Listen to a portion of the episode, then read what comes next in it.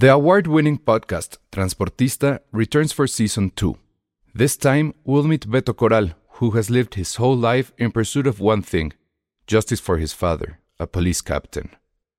Captain Coral was mysteriously murdered shortly after leading the search block that captured and killed notorious drug lord Pablo Escobar. Listen to Transportista Who Killed Captain Coral?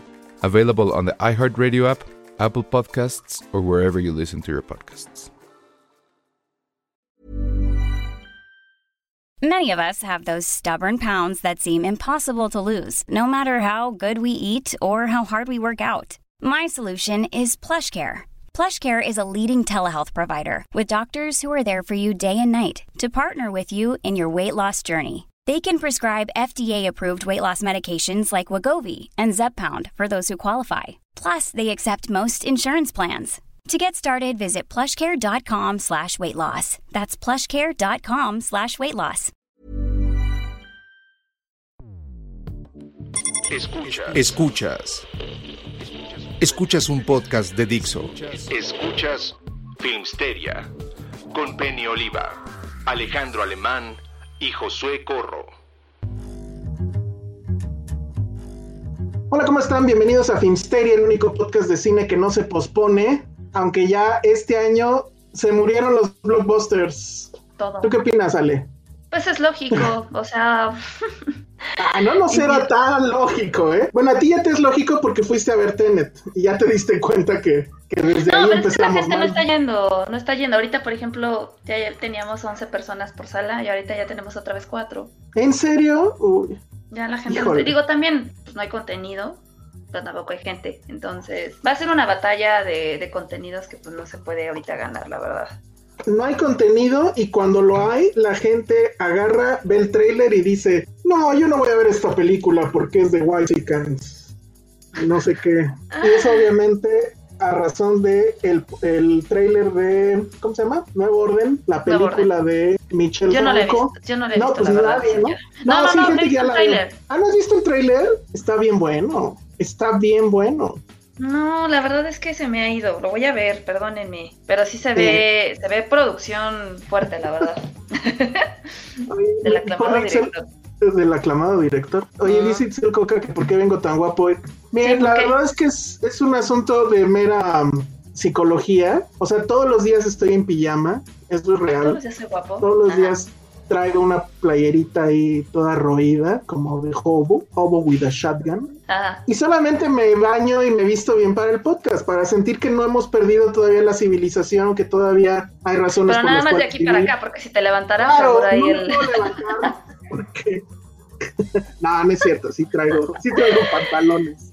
Yo traigo no una hoy. Muy bien, no la muestres porque la gente se pone loca. Muy bien, del aclamado director, exactamente, nuevo orden. Oye, sí está muy bueno el tráiler, ¿no, lo- ¿no lo vieron? Está Yo en- no, se me fue.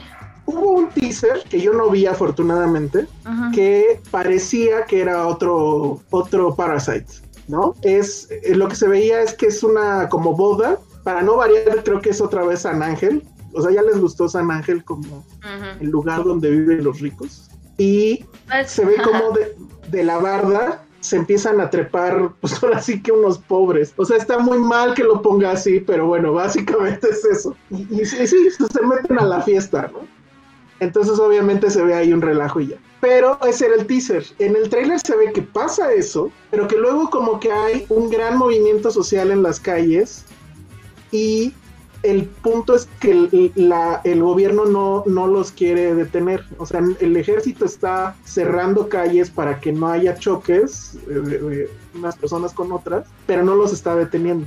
Y se ve, hay una toma donde se ve reforma, todo destruido. Lo que decía yo es, ¿se acuerdan de The Dark Knight Rises? Cuando ¿De Ben saca todos los... The Dark Knight Rises, este, la Ajá. última de Batman de Nolan cuando, cuando Bane saca a todos los prisioneros y que le dice a la gente entren a robar, pues sí, a tomar lo que es suyo y que les quitó esta gente rica y demás, y que se ve el caos y eso es lo mismo.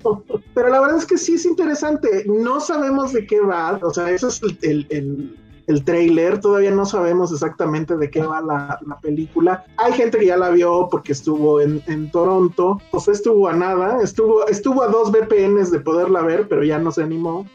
No, hay no gente se aquí en podía. Según yo sí se podía, ¿eh? Hay no, gente aquí en México que no se podía.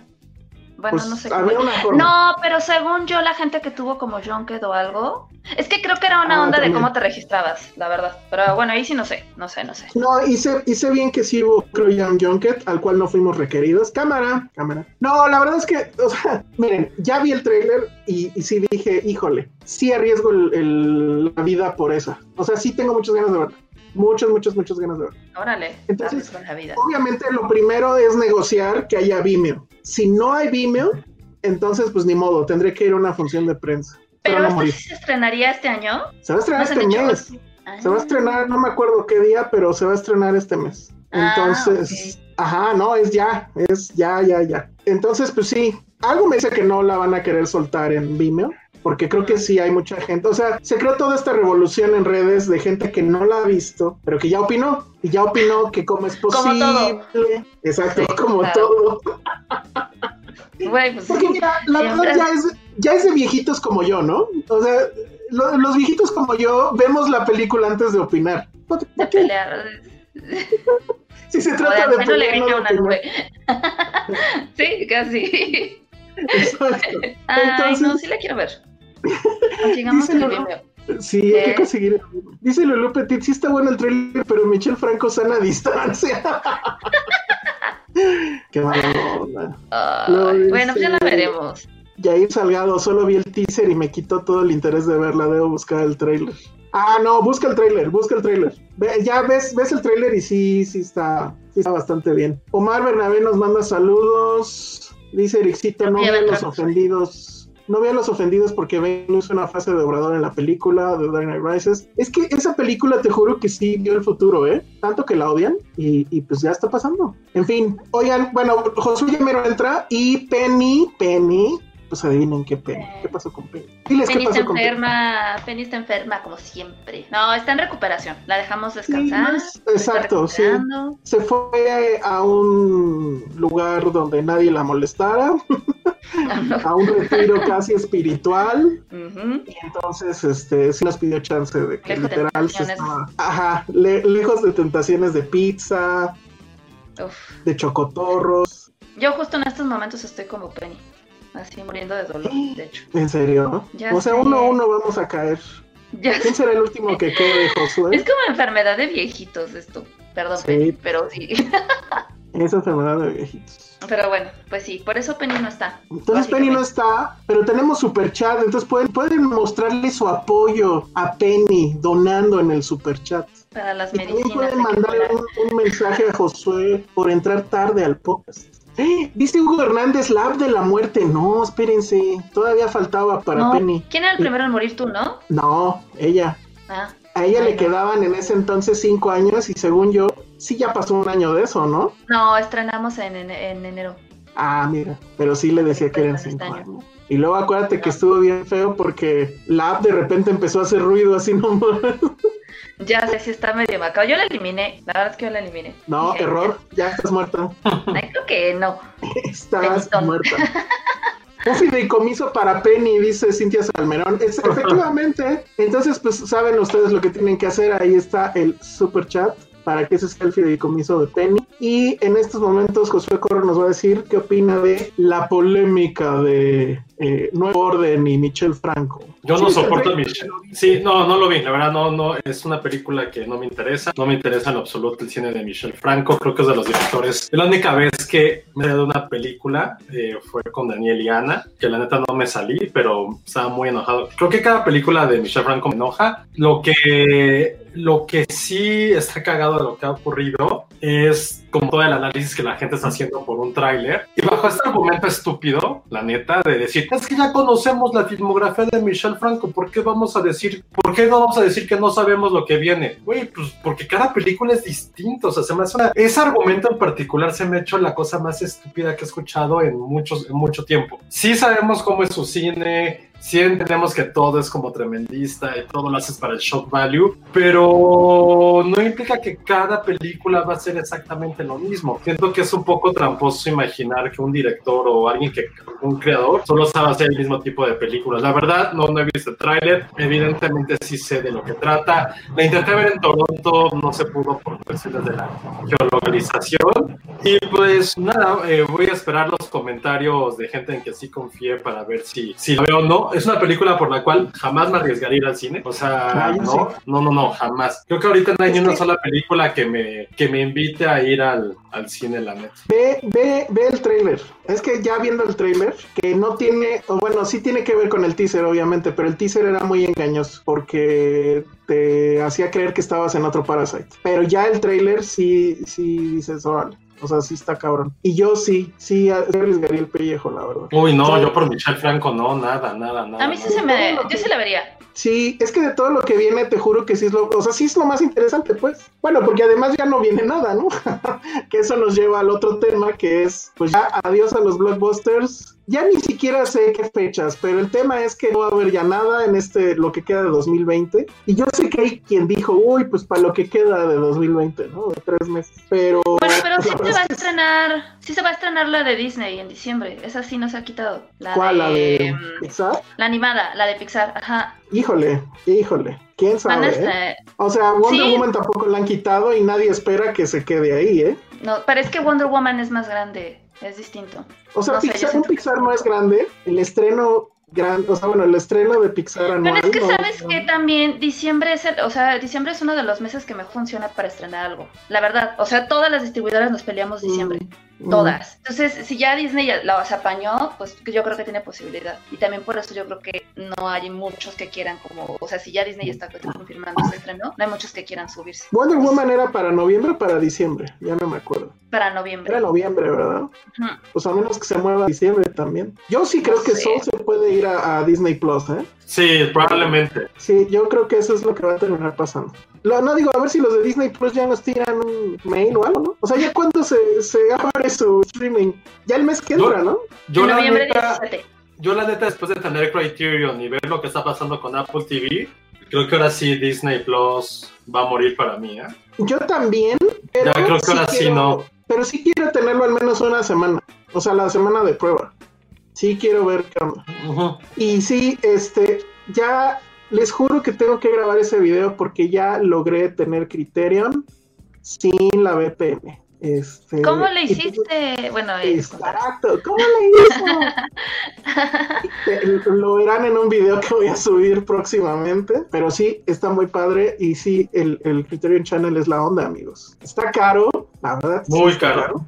Sí, pero si te jactas de ser cinéfilo, creo que sí es una cosa que, que debes tener. Yo Eso no sé no. si, qué no sé qué tan diferente sea de, de movie. Nunca he tenido movie. Movie a mí sí Eh. me gusta, pero pues no es lo mismo. Criterion es Criterion, lo siento. Sí, es que lo que tiene, o sea, lo que a mí me fascina es los extras. O sea, sí trae todos los extras Ah, sí. de, de las películas. Y, por ejemplo, ya me choté la conferencia de prensa de Cannes cuando Haneke gana por Funny Games. Bueno, no me acuerdo si gana, pero bueno, la conferencia, pues. Y una entrevista justo por Funny Games. Y bueno, pues es genial porque dice que le encantó que media sala estaba queriéndolo linchar y media sala estaba aplaudiéndole y que al año siguiente que llegó con The Piano Teacher o algo así se llamaba, no me acuerdo, que ya no le gustó tanto Khan porque esa vez sí unánimemente todos le, le aplaudieron. Y dice, la verdad es que está más padre cuando te empiezan a mentar la madre. Y es Ay. claro. Qué drama ese güey. Eso es muy Hanek. Entonces, este, mira, Alan Cruz dice que tiene movie. No nos había dicho. No nos había dado información. Exacto. Una guerra de, este, decir. de, de streamings. ¿Quién ganaría? Oye, espérame nada más. Moisés García dice que Wonder Woman está para el 23 de diciembre. ¿De qué? Ah, de sí. estreno. Entonces igual sí se queda bajo la lógica que nos dice Ale. Y sí, Apple TV se está poniendo las pilas muy cabrón. ¿Cu- ¿Cómo sería esa batalla? Ah, no sé, pero creo que sí, los tres que ahorita están como que muy bien ya fijados es Netflix, Amazon y yo creo que sí Apple se está anotando ya ahí. Sí. todo porque es el más barato, ¿no? Más que más que HBO. Creo Pues que es que ¿Cuánto HBO cuesta HBO? Ciento, o sea, más de 100 pesos. No, Eh, sí es más Amazon- barato Apple, según yo. Sí, Apple cuesta como 60 y algo, de pe- 69 Ajá. pesos, creo. Sí, Y, y si te compraste el iPhone o lo que sea, ya viene el 12, por cierto, te regalan un año, ¿no? te regalan un año. Entonces, ajá, yo todavía estoy viviendo del año de... No, no, ¿A quién se lo doy? Pues a Patricia. Entonces, este, no sé, creo que HBO Max puede que esté más cañón, ¿eh? La verdad. Pero ese sí ¿Que no sé cuándo sale. Que Disney, creo que hay más Ah, opciones. sí, puede ser. Sí, Digo, puede habrá, ser. habrá que ver. No sé, Es- a mí ya Apple TV con Drive Wolf Walkers y On the Rocks, ya Sí. para mí ganó todo. Sí, vi que el otro día que ya viene... Y Ted Lasso, que han dicho que está bastante chida. Ya, ya vi la Josué, neta sí te va a gustar. Pues súbela, ya sabes dónde. Ok, va, conste. Yo tengo Apple TV y ni lo uso. Oye, pero es que sabes que esa vuelta, que sí es obsesión ahorita. Lo de, en serio, la gente que si llegara a tener eh, Criterion, sí está cabrón, ¿eh? Sí está muy cabrón. Voy a, voy a hacer ese video. eh, y sí, efectivamente está muy cabrón. O sea, la curaduría que tiene es muy buena. Lo único que no me gusta es que te dice qué películas salieron, pero yo no he visto la lista de películas que entran. Ah, yo la vi en internet. Sí vienen Ah, cosas muy, muy buenas, ¿eh? Pero Pero... la lista de películas que van a salir cada mes es un friego, no mames. Uy, pero no hice la del mes pasado, ese estuvo muy cabrón, me salieron cosas bien chingonas. Sí. Este mes no tanto, afortunadamente, pero pues sí está padre, ¿eh? O sea, sí se vuelve algo bien adictivo, muy adictivo. Sí, y sobre todo por este, o sea, insisto, yo sí soy muy fan de los extras. O sea, de hecho, a mí por eso me gustaban los DVDs. Ya casi no traen extras. Pero, por ejemplo, ahora este fin de semana vimos The Haters y viene una entrevista con la actriz, que de hecho, pues acaba, acaba, acaba de morir hace como un mes. Y con el director, o sea, sí está muy padre. No vienen todas, porque de hecho no en todas las ediciones Criterion traen tantos extras. Dice Cintia, Apple TV aparte va a estar genial de precio con el Apple One. Ah, sí, cierto. O sea, si ya ustedes son fans de Apple y tienen todos los servicios, ahora con Apple One va a salir todavía más barato. Eso, Eso como no es. sucede. Lo que pasa es que ahora Apple eh, está como que poniendo en paquete todos sus servicios, que son la Apple nube, Music, la Apple Music. el iCloud, Apple Music, Apple TV. Ajá, Apple TV y la cosa Ah, está no para. sabía. Entonces, y creo que la aplicación esta para deporte le gustará a Josué. ¿Cuál Que es? te pone, te pone un, te pone rutinas, o sea, pone a tipos Ah. que son, Creo que se llama Como- Salud, literal, ¿no? ajá, sí, que son como entrenadores y obviamente machean la lista de música que traigas de Apple TV, de Apple Music y te pone la rutina y bla. Cosas que yo nunca usaría, evidentemente. Pero bueno, como los van a vender en paquete, entonces todo va a ser más barato y si tu familia ya usaba esas cosas, pues entonces te va a salir todavía más barato. Clau García dice, yo me Ted Lasso, gracias por la recomendación. Sí, es que en serio sí está bien buena. Ah, se llama Apple Fitness, claro. Ay, qué original. Pero está bueno eso, ¿eh? Ay, Sí, pues sí está bueno. Ted Lasso y Midquest en Apple TV. Sí, mi sí, sí. está muy cagada. No la he terminado de ver. Sí, yo soy muy fan. Y la verdad es que sí me gusta este asunto de que no es como Netflix de ahí les van 40 estrenos al mes, ¿no? O sea, es, sí es a cuentagotas, pero está bien porque te da tiempo de verlos. O sea, eso también creo que ya deberían de ir pensando. Que no tenemos toda la vida para ver todo lo que nos ponen en la pantalla. Pero bueno, entonces eso fue, pues que ya no va a haber blockbusters. Tú estás, a ti te vale, ¿verdad, José? Totalmente. O sea, creo que Dune es de las películas que menos me interesan en la vida. Hace poco para el Instagram de Filmsteria subí algo de, de, de Villeneuve y ninguna película suya, excepto Blade Runner, me, me llamó la... me- o sea, le tengo cariño o me es relevante. Entonces ahorita con lo de Dune dije, ah, ah. La de los aliens tampoco. No, acuérdate que la vimos y yo fui el único que, que se quedó así de... ah. Me acuerdo ¿Cómo se que llamaba sí, de sí. los aliens? a veces ni te acuerdas, Arrival. Ah, pero me acuerdo de la nave Arrival. que es como una rocota. Es que, ¿saben qué? Yo sí creo que, o sea, sí, Blade Runner salió bien, Rival creo que salió bien, pero Prisoners Villeneuve es de él, ¿no? sí está- Prisoners a mí me gustó mucho. Sí, Y o sea, para lo que voy es esa- esas películas que ni siquiera las vuelves a ver, que es como, ah, o sea, y, la- y perdón, pero Blade Runner, el 90% de esa película es Roger Dickens, ni siquiera es Villeneuve, es la, es la fotografía de este cabrón. Y un poquito Sí, Ryan Gosling y Ana de. Armas, pero Villeneuve es como, no quiero decir un ser a la izquierda, pues, pero casi. Entonces, Dune no me duele, Jurassic Park sí me duele, no diga que sí me Oye, ¿ya duele no haber visto la de... Park? Que hasta 2022. Es que ahorita recordé que también la de Wes Anderson habían dicho que se estrena este año. Esa única que me duele es esa, la neta. ¿Ya no? Es la única que me duele. Jurassic Park, además de que la mandaron a 2022, creo, hoy el director tuitó que están contagiados de coronavirus. Bueno, encontraron a alguien que tenía coronavirus y Ay, entonces sí. pagaron otra vez dos semanas. Y aparte pusieron, es- y no sé si vieron el postercito que sacaron para decir esta noticia. Sí, Sí, es- sí lo vi. eh, tú, tú eres el nerd. ¿Qué dinosaurio es? Es un triceratops bebé. No, es como un Ah. triceratops con un cubreboquitas. Ay, no lo vi, entonces yo vi otro. Yo vi como un tiranosaurio bebé. Ahorita lo busco. Ah, va, ponlo, ponlo.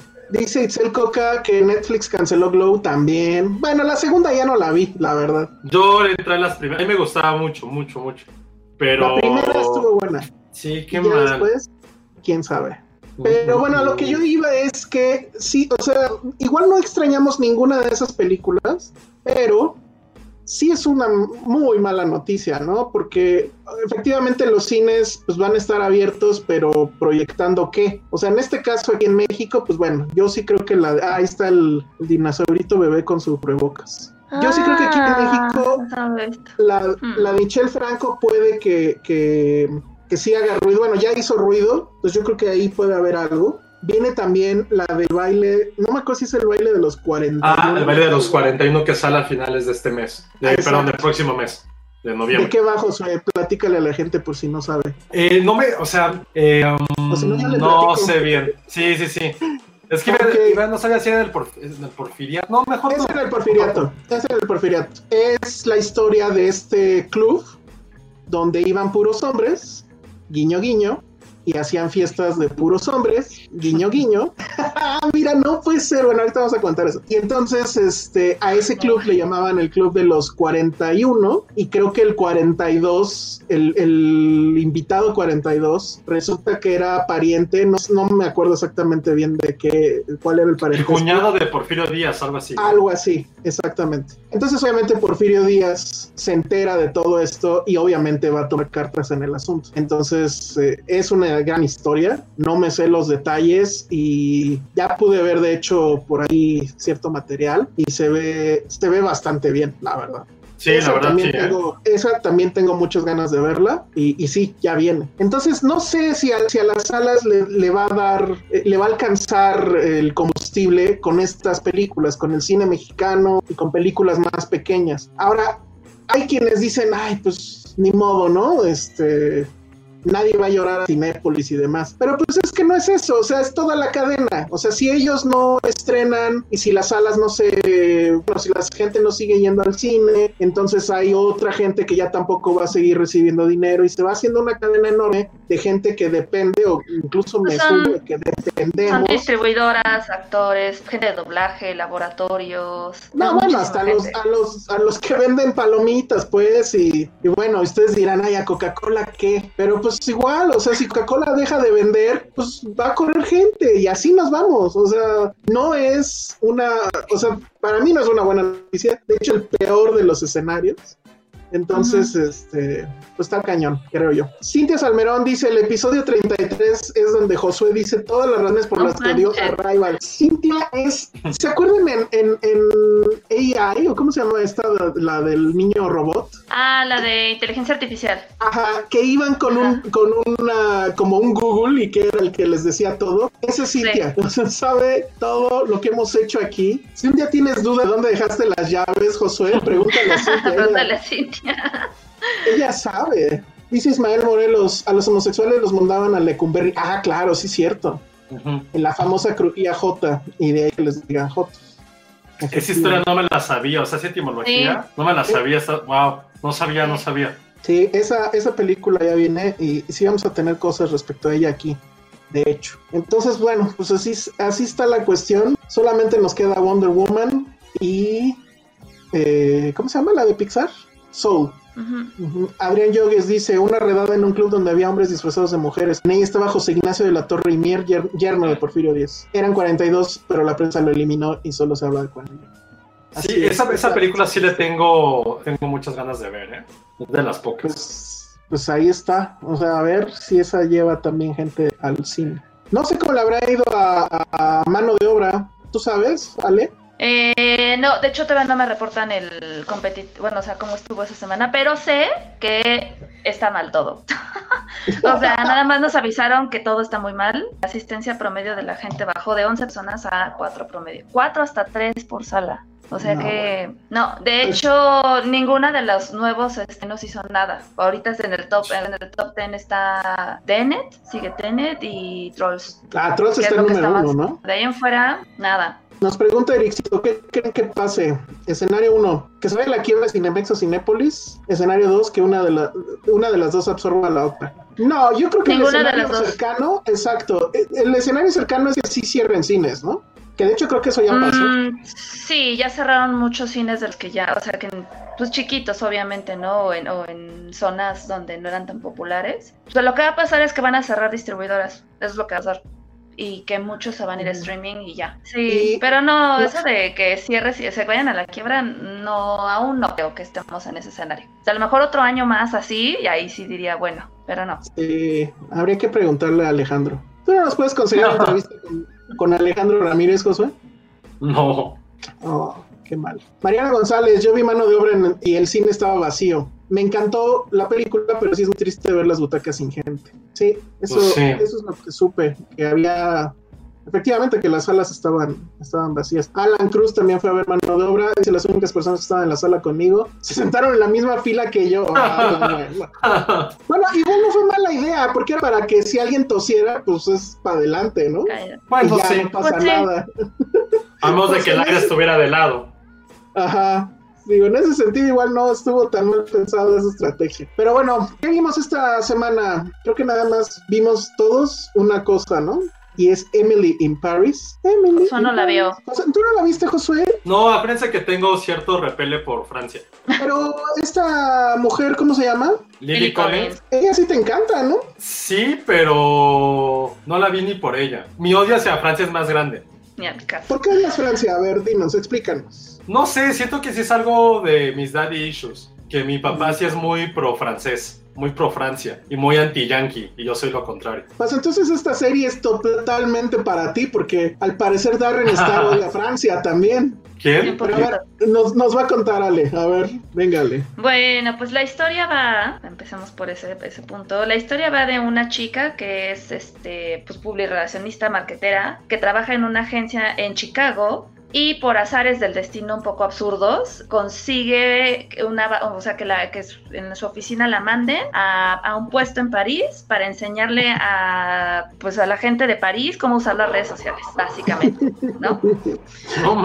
Ajá, es una tontería. Bueno, es que estoy, con esta serie, estoy muy así. Bueno, primero quiero hablar como de los puntos que creo que son, pues a lo mejor que me gustaron, ¿no? Creo que la, la serie al final está muy bien producida, tiene una fotografía muy bonita, o sea, en el sentido de que de verdad sí tiene unas estampas, unas postales muy bonitas de París. Toda la dirección de arte me encantó, o sea, creo que la, la pasarela de outfits que tiene Lily Collins y bueno, en general todo el mundo, o sea, está increíble. O sea, sí es como ver Devil's Wears Prada otra vez y es como, ay, quiero esa blusa, y quiero, o sea, ¿no? ¿Sabes? Y tiene como muchas similitudes. Creo que ese sería como mi único punto como que a favor. La serie al final te entretiene, está cagada, o sea, cumple con eso, hasta ahí. De ahí en fuera, la- eh, toda, toda la maldita esta serie está llena de clichés. Clichés y, y puntos absurdos que sí me dieron como un poquito de repele. O sea, al principio, al principio no tanto, pero conforme va avanzando la historia, o sea, ya el último capítulo terminé de malas, ¿no? Empecemos primero. O sea, esta chica se gana el eh, que la manden a París a trabajar porque su jefa, la que iba a ser enviada,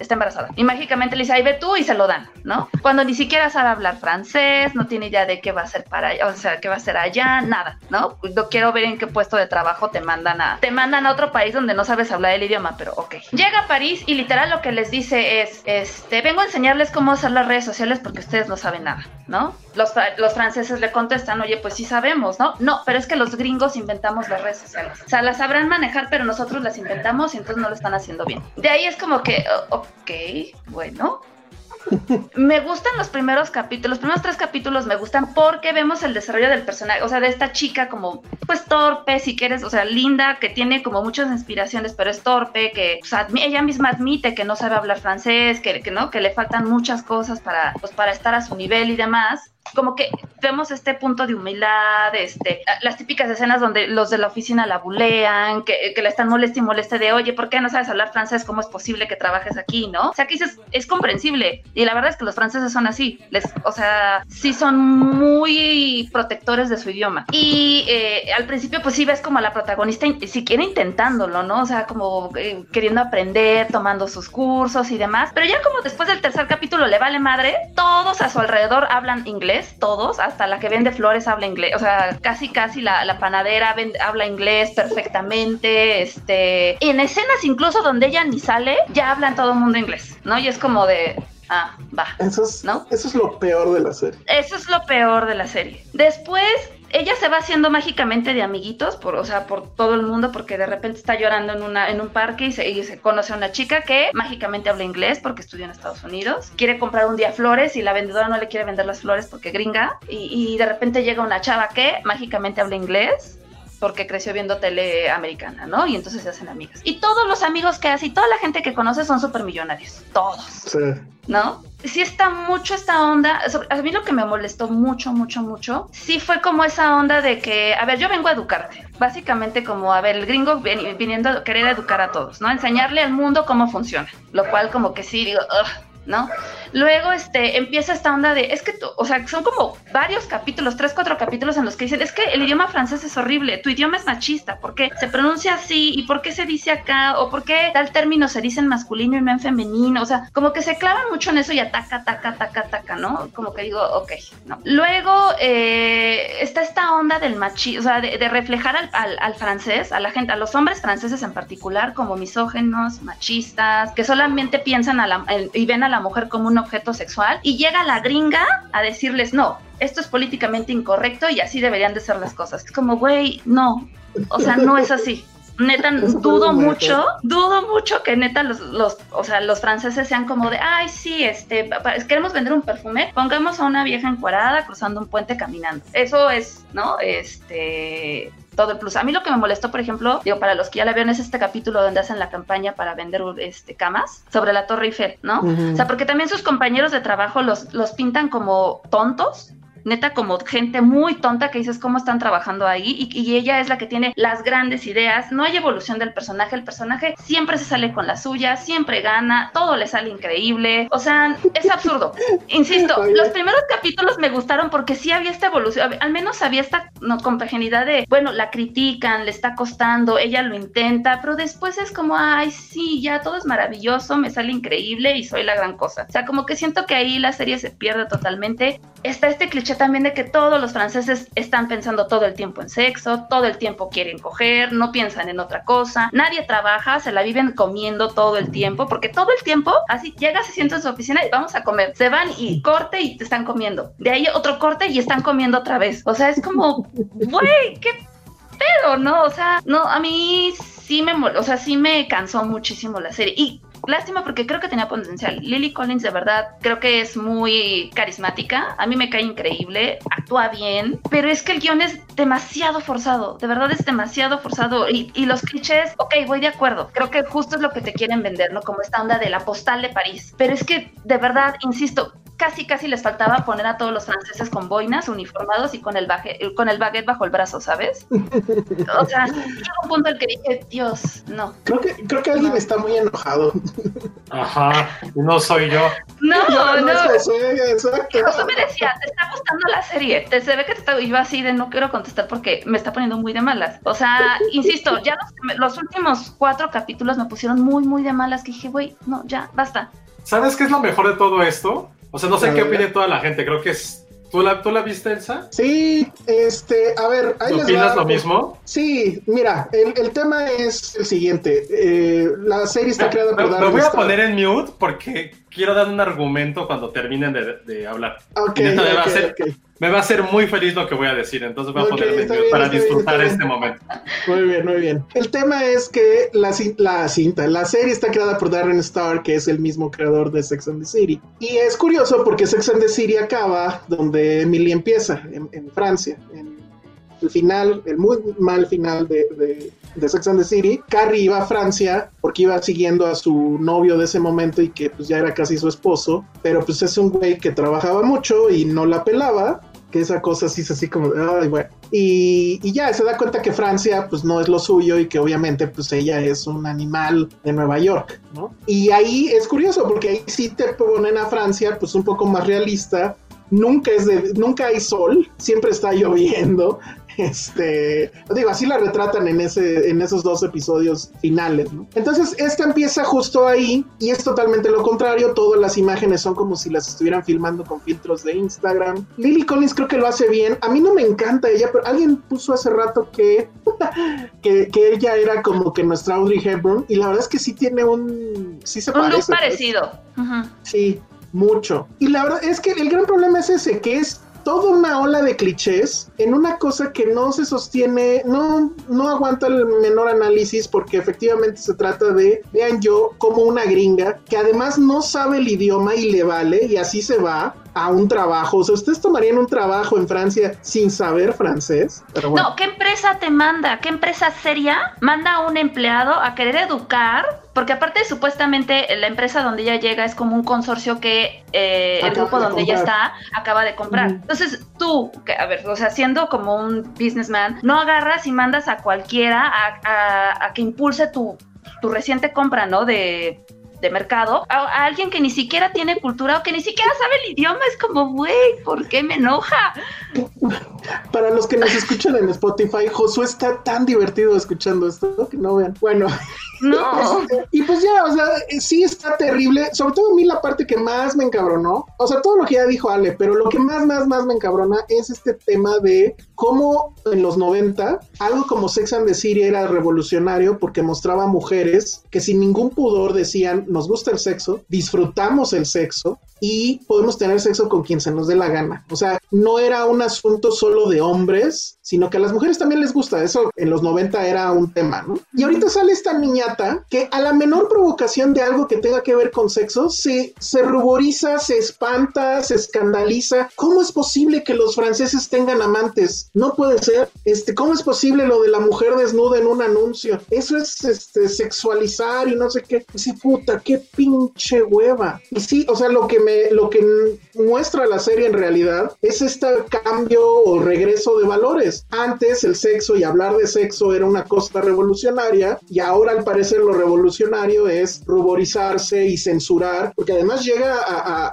a escribirles la plana a los franceses, a corregirles la plana a los franceses, ¿no? No deben de tener amantes, no deben de estar pensando. Sí, o sea, te pintan a los no, franceses como gente atrasada a su tiempo y ella es la contemporánea que viene a educarlos y a decirles cómo funciona el mundo moderno. Sí, ya, y aquí ahí, ahí, viene el Me Too, casi casi les dice. Sí, Entonces, sí. puta, eso sí me enojó. O sea, yo entiendo y habrá quien diga, se están clavando por una serie que nada más quiere entretener, ok, pero pues se trata de Darren Star, se trata del, del mismo güey que hizo 90-210, que yo creo que 90, yo nunca la vi, pero yo creo que 90-210 era más interesante que esto. Y, y también, también ahí sí. hablaban mucho de sexo y no nadie se alarmaba, creo. Entonces, este, creo que sí se deja ver si nada más quieres pasarla un rato, ver vestidos. No, en, en ningún momento hay problemas con ella, es decir, se ve que tiene broncas, pero todo se va a resolver con el celular. Y todo mundo quiere con ella, todo, mundo quiere, mundo con, quiere ella, con, todo el mundo le resuelve la vida, cualquier problema uh -huh. es como, ay, si yo pago, ay, es como absurdo. Y, y, también es como que un poco la fantasía, y ya con esto acabo para que Josué claro. venga a decirnos por qué estamos mal o no sé. Es un fairy tale, toda la, toda la serie es un fairy tale. Ajá, pero también, pero también tiene este asunto de que creo que es la fantasía de cómo es el asunto de la mercadotecnia. Digo, sí pasa, y lo sé, aunque a mí no me toca, creo que ahí sí Josué tiene algo que decir al respecto, que mucho es fiestas y muchos eventos y bla, bla, bla, pero pues no todo es así. La única parte que sí dije, bueno, creo que ahí va más o menos cercana, tú dirás, Ale, hay un capítulo donde tiene que cuidar a una actriz, que por cierto uh -huh. está bien guapa. Ahí me identifiqué porque sí dije, güey, es que cuando sé. estás cuidando talento, es de, ah, ah, y te salen con cada tontería que ahí sí dije también, pero también todos se lo resuelven así, porque aparte o sea, sí, yo la veía, yo, yo lo que pensaba en mí, porque al final el papel que ella es de PR, que, que, yo dije, órale, ¿no? Este, fue como si yo hiciera todas esas cosas, yo me hubieran corrido hace tres segundos. Pero hace tres segundos, o sea, no sé, por muy buena que seas, las, todas las tonterías que está haciendo están, están cañonas, ¿no? Aparte de que es PR, es influencer, o sea, Ah, tiene sí, con también. acuérdense que también tiene estos clichés que, que foto al sándwich y ya tengo 20 mil seguidores, foto Ajá. al gatito y ya subí a 30 mil, o sea, es como, ay, no, también, eh, no, o sea, Pero bueno. A ver, yo quiero saber qué quiere decir Josué. Ya, venga, Josué. Sí, venga, ya- venga. No, no es nada malo, pero es que no soporto que hablen de tantos clichés de Francia y París. Cuando les gusta Coco, es exactamente Ay, la puta misma versión, pero traslada a. París. ¡Claro que sí!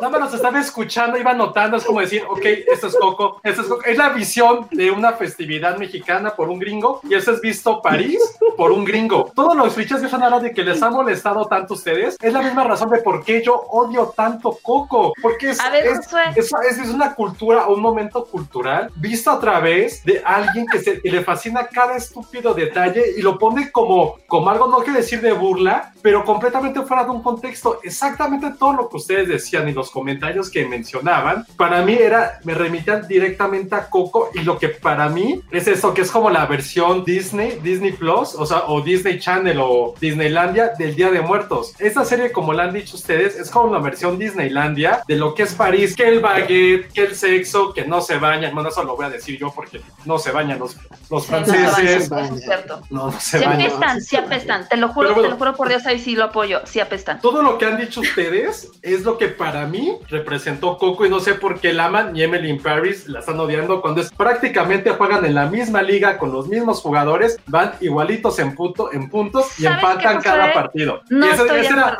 ese era mi argumento de por qué estaba tan feliz que hablaban de clichés. Es porque. Coco es el Emily in Paris del Día de Muertos. No, y lo no dije es- y voy a poner en mute, me voy a salir del, del podcast No nada más para que lo salir porque no creo que, para esté- que lo analicen, se lo lleven a la cama, se duerman con esa idea y mañana despierten y me digan, Josué, ver, tres años no. después, tienes razón. Coco es el Disneylandia del Día de Muertos. No Coco creo que sea lo mismo, Josué. O sea, creo que Coco. El Día de Muertos tal cual. O sea, la gente sí, va a los, a los panteones. La gente pone la, la, la ofrenda. Vaya, La para gente hacer Coco, para- en París. Para hacer Coco hubo una investigación de por medio. Al final, Sí. en Coco no se están burlando del mexicano. Yo, mientras veía la serie, yo decía, bueno, ¿qué pasaría si yo fuera francesa? O si esta serie se hubiera basado en la historia de esta chava viniendo a la Ciudad de México. Yo sí me sentiría súper ofendida de que los gringos tuvieran una visión de que el mexicano es así de machista, de, de no sé, de, de clasista, incluso absurdo, de que se burlaran de mi idioma diciendo, ay, pinche, el español es una pendejada, ¿por qué tienen acentos? Yo me sentiría ofendida, la verdad. Cosa que Coco no tiene. Coco creo que, o sea, si quieres sí, órale, tiene clichés, que los tamales, que la chancla, órale. Pero al final creo que clichés. Coco en la ensalzó. Pero ¿por qué no son clichés? Porque para nosotros Porque- no lo son. ¿o porque ¿Por qué que no? tu abuelita Pero es que no son te haya de nuestra chancleado- realidad. Que tu abuelita no te haya chancleado nunca no quiere decir que no suceda. Que ustedes no vayan a París y no tengan un vecino guapo que se la pase comiendo y tragando, no implica que eso no sea. No, Josué, o sea, ¿Por yo qué? me A puse ver, a ¿por qué no? ¿Por qué no? Nada más Yo me puse a por- investigar y vi varias notas de periódicos y, y- y- y, este y sitios franceses donde están súper ofendidos, lo cual creo que es totalmente cierto. O sea, Pero porque insisto, están ofendidos, lo que no entiendo por qué están ofendidos. ¿por qué es? A ver, ¿qué? Josué. En Coco no es la visión gringa, los, los personajes son mexicanos en la película. Exacto. Y de hecho hasta el doblaje original, pues era Gael y no me acuerdo quién más. Entonces, Sí, ahí o sea, no, a o lo sea, que voy es no- que en Coco nunca introdujeron un personaje gringo. Exacto. O sea, te lo No, pedía pero la visión es gringa. la- por un Ay, gringo por Dios, que Ale, llegó. perdón, Ale, la visión gringa de tener a pinche Frida Kahlo como mo- como sí. muerta, no mames. Tener a un Pedro Infante, no mames. Es el gringo diciendo, oh, yo conocer un músico, es Pedro Infante. Solo conocer una, un artista, Frida Kahlo. espérame, espérame, Son espérame. todos los clichés del gringo que estuvo un mes en San Miguel Allende y le encantó este, el Día de Muertos. Se vino a Miskik y dijo, wow, los colores, increíble, voy a hacer una... pe-". Es eso. No entiendo por qué a un París se quejan de lo de París. Y es Pues lo es que- mismo, son putos clichés tras clichés tras clichés. tú. Y vean, y véanme, véanme cómo, cómo se ve el Día de Muertos porque soy gringo. Espérame, es, o sea, eres tú en contra de dos países. O sea, todo Francia, todo Francia, literal, literal, todo Francia está enojadísimo con la Sí. pinche serie. Y todo México, y eso no es cliché, aunque suena frase hecha, todo México amó Coco, ¿eh? O sea, tú y a ver quién más en el chat odió así a ese nivel Coco. Sí, o sea, al final el mexicano no se sintió ofendido. O sea, sabes perfectamente que están retratando tu cultura. Y obviamente, y es como lo cuando veíamos lo de las crónicas del tag, o no, la de Somebody eh, es como, güey, o sea, si quieres venderle al, no, ni siquiera al gringo, a cualquier extranjero lo que es México, pues, o, tienes un día para mostrarle algo, agarras y le das, pues, si quieres lo clásico, lo más representativo, es, es eso. O sea, Coco es mostrar lo representativo del Día de Muertos hasta ahí. Que incluye, pues, obviamente, pues el pan de muerto, este, las ofrendas, todos estos colores, el folclore. me Pero es distinto. Emily in Paris se burla. Emily in Paris casi casi le dice a los franceses una bola de pendejos. Y los gringos somos aquí los que sabemos cómo funciona el mundo y les vamos a, los vamos a venir a educar. eso, eso es lo que ofende. Estoy viendo en el futuro una versión de Coco donde Josué llega al Día de Muertos y les dice, yo vengo a arreglarle su Día de Muertos con redes sociales y así, o sea, eso es Emily Paris. Pero bueno. Pero bueno, ese es Coco en Paris es Emily Paris, así Fue una buena jugada, la verdad, debo reconocer. Bueno, eso también creo que sí es un poco cierto lo que dice el padrino, ¿eh? Dice, la diferencia es en el nivel cultural de la población de cada país. Aquí somos más pasalones allá no se quedan callados. Ay, qué pasalones. Sí, que todo es como, ay, me retrataron por primera vez y no soy un narcotraficante. Gracias, Coco, gracias, Disney. creo, que, ofendió más a los mexicanos la película esa de, Día de Muertos, la de aquí, que, que Coco. Sí, oye, yo sí vi un pedacito y dije, güey, ¿qué onda? bueno, a ver, ahí están los se quedaron a ver Emily in Paris por la trama. Tramas se a los güeyes, en este caso al vecino. Está guapísimo, Gabriel está guapísimo. Es, es un güey que es heredero de un emporio de la moda, el de la derecha es el vecino, no sé quién es. ¿Ese sí será francés? Son franceses, porque incluso lo que estaba incluso lo que estaba leyendo era como, o sea, de, críticas de periódicos franceses, era como, como los, como actores franceses aceptaron hacer esto. Sí, les van a quitar la visa o algo. Este, la ciudadanía. Eh, eh, este es el hombre maduro, porque nunca falta un hombre maduro en estas cosas, ¿no? Pero que también está hueco y es un tarado. Ni tanto, ¿no? según... no, pero según ella, acuérdate, porque justo esa ah, escena es de cuando están grabando el comercial del perfume. Sí, este es el güey que objetiviza a la mujer. Exacto. Bueno, pues entonces ahí estuvieron los guapos de Emily in Paris. Y lo que yo no sabía, el dato, el dato revelador fue que Ale sabe francés. No, no sé francés, estudié francés bien y me acuerdo, ya se fue hace muchos años. Entonces, si, ustedes... Los idiomas te sacan de onda, es normal que te saquen de onda porque dices, a ver, ¿esto qué? O sea, y yo cuando estaba estudiando me acuerdo que sí dije, ¿cómo que se dice la coche y no el coche? Porque sí tienen esta onda de que cosas que para nosotros son en, en masculino, para ellos son en femenino y viceversa. Entonces sí es confuso, pero aquí, aquí lo quieren, o sea, lo usan como de pretexto para llevarlo a un, a un nivel de decir, ah, ya ves, hasta tu idioma es machista. Es como, güey, neta. es como el todo bueno, yo sé que estoy, mal, pero a mí no me gusta esta onda del lenguaje incluyente. O sea, no sé, siento que es demasiado rebuscado. Lo respeto, pero. De decirle a Josué. A ver, pon ese comentario otra vez, Josué. El de Mariana, creo. Mariana González dice: Amé el debate. Oigan, chicos de Filmsteria, hablando de Coco, ya le entraron al pan de muerto porque se ven más llenitos, bolas. ¿Ellos o yo? ¿Chicos o, o sea, chicos de... Ah, puso chiques. O si hubiera dicho chicos, hubieran sido, hubiéramos sido él y yo. Ajá, pero puso arroba. Ya nos chingaron a los tres. ¡Qué poca! Muy mal. Hay que bloquear ¿Ven, hasta Coco nos, ¿Ven cómo Coco nos lleva a eso? O sea, nos dijeron gordos por Coco, ¿ven? No hay nada bueno que salga de eso. Bueno, pues ahí ya estuvo el, buenísimo debate sobre Emily. Por ahí creo que fue Ericito el que preguntó si iba a haber segunda temporada. Estoy segura de que sí. Ah, seguro sí. Eh, porque con todo y las críticas le fue increíble. Nora nos dijo que, que, sí, que sí va a haber. O bueno, algo sí así. Va a haber, sí va a ah, haber. O sea, ya es un hecho. Ay, es obvio, Josué. Es obvio, le, fue increíble. Creo que sí, porque además la dejan en un cliffhanger ahí medio pendejo. Ajá, totalmente. y le fue muy bien. ¿Se va a ir con este guapo o se va a ir con el otro guapo? La verdad es que sí está, o sea, está tan mala que sí podría ser una serie mexicana, ¿eh? Se los juro. O sea, Un poquito, sí. o sea sí, pudo haber de sido hecho Ana sí. de la Reguera, ¿eh? O sea, así. Pudo haber Y sido Cindy la Regia. Cindy la Regia yendo a trabajar a... ¿A dónde? ¿A dónde les gusta? ¿A París? No sé, ¿O a otro? Aquí DF. eso se Sí. trata. O sea, ¿se, se Sí, parece, a. Cindy la, ¿se parece a Cindy la Regia? Así, pues, Mm, en reducción al absurdo, ¿Sabes sí. qué? Sí, sí, en esta onda de que sabes que Cindy llega de la nada, consigue un trabajo así increíble, impresionante de la nada, sin saber ni madres, todo le sale increíble y todas sus ideas son innovadoras, Ajá, aunque no tenga experiencia empieza- de ni madres, sí se parece a, a Cindy la Regia. corregirnos la comida, Ajá, que si la torta de tamal está mal. Ah, y aparte con su salario cantado. inmundo le alcanza para, para tener ropa increíble. O sea, a mí me dio coraje. Pero se la dije, presta, ¿no? ¿Por qué viste Chanel? No, es de ella. ¿Por qué viste No, Chanel con ese salario? No, ella se refiere a en francés. Tú no sabes si en Francia eso pasa, Ale. Yo comprando en Shane, Güey, estoy muy indignado. Pero, a ver, No, seguro un francés va a decir, ¿a poco el mexicano? salario. O sea, a lo mejor un francés diría, ¿a poco los mexicanos les avienta el de la abuelita? Pues no, güey, obvio no, pues qué pinche pueblo será eso. Sí, Tú no sabes, Ale, tú no sabes, Ale, No. si, les- si, un, si un vestido Chanel en París cuesta como en Shane aquí, no lo sabes. Pero como ya estamos así, con el cliché aquí, No, inventando madres, bueno. no lo sabes, no lo sabes. Si quieren, que Josué, indignada. si quieren que Josué vuelva a hablar en francés o que Ale les enseñe groserías en francés, entren al superchat y ya con eso. Porque Josué hablando francés fue lo mejor, ¿eh? Quiero que diga- ¿Qué otra frase queremos que diga en francés? No. Josué?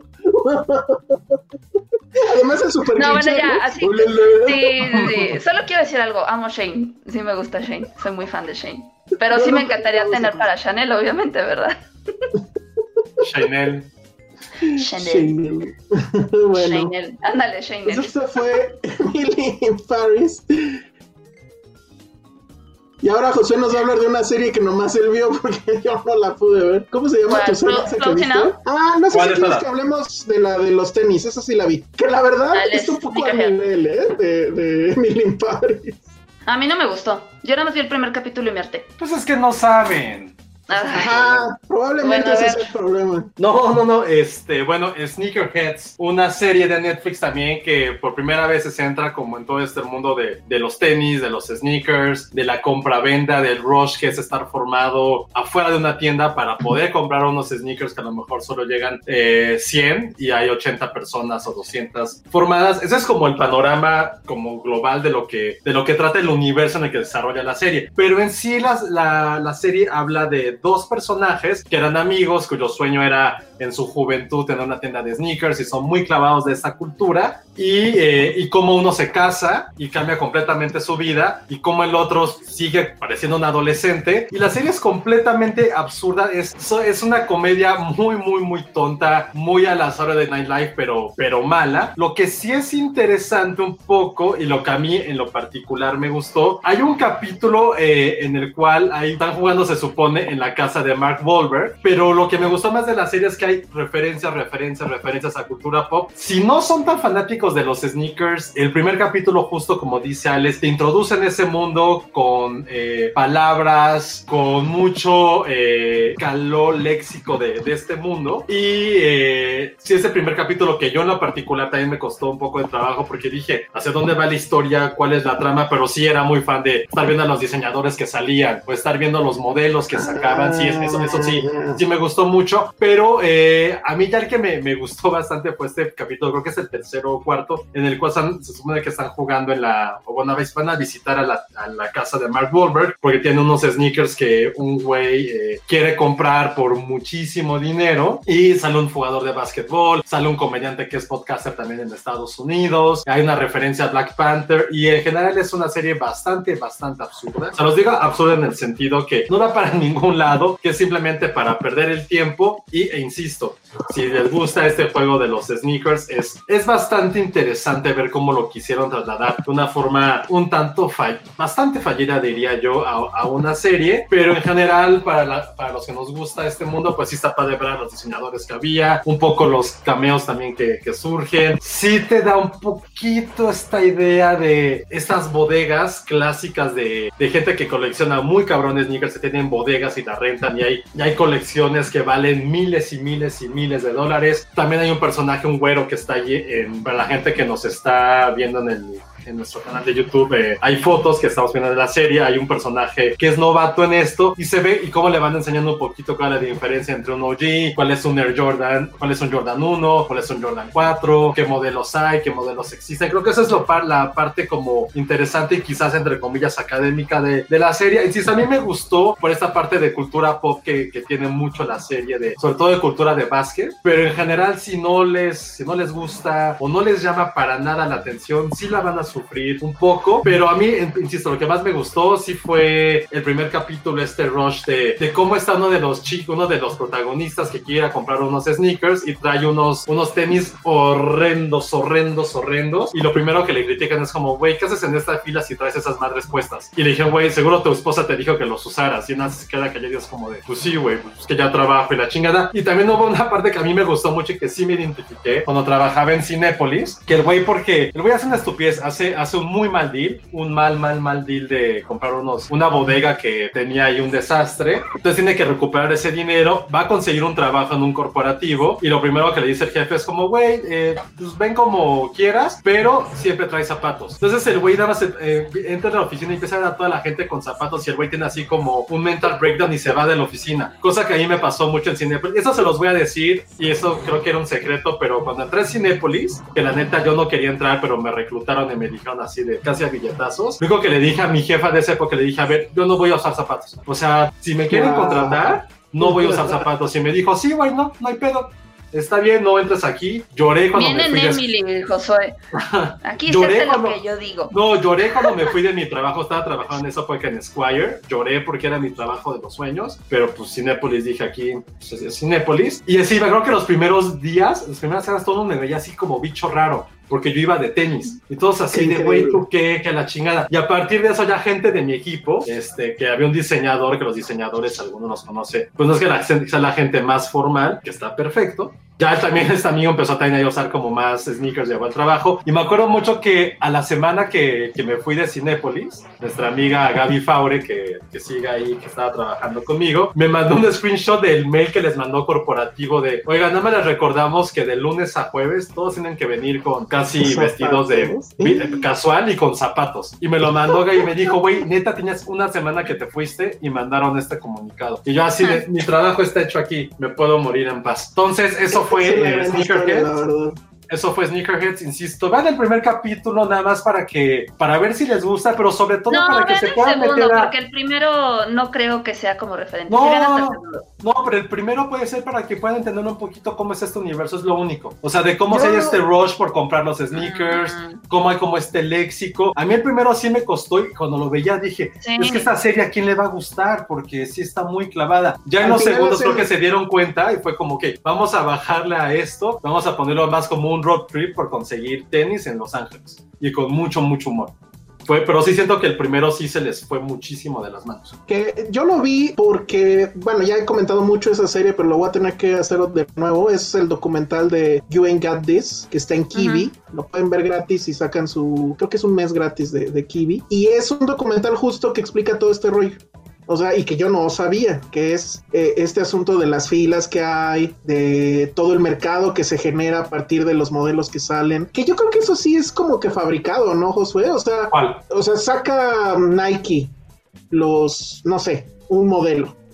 Los de Lego, los de Adidas. Y este, pues sí, que estoy buscando, por cierto. Y que, o sea, podría sacar un chingo de copias, ¿no? Sí, pero tenés la parte de la exclusividad. Ajá, exacto. Sí, o sí, sea, sí, total. La exclusividad que te da que haya un mercado que genera mercado negro, que genera que el costo de esos zapatos al momento que salen de la, Sí. de la tienda se eleve cabrón. O sea, es al revés de los autos. Los autos los compras y sales de la agencia y ya bajaron de precio en ese momento. Ahora los tenis o los sneakers, pues, los sacas de la tienda y en ese momento ya cuestan un chingo. Hay varias aplicaciones para hacer estos juegos, este, pues casi de finanzas, de, los precios, de cuánto está el mercado. Como bolsa de valores. Como bolsa de valores. O sea, como, Como cuando empezaron los, los holandeses con los tulipanes. Así está, ojo. Y no todos los modelos pasa eso. Tienen que ser modelos muy exclusivos. Por ejemplo, hay unos Nike, no me acuerdo que son unos OG, unos Killshot, creo, que de fábrica sacaron muy poquitos que tenían el sushi invertido.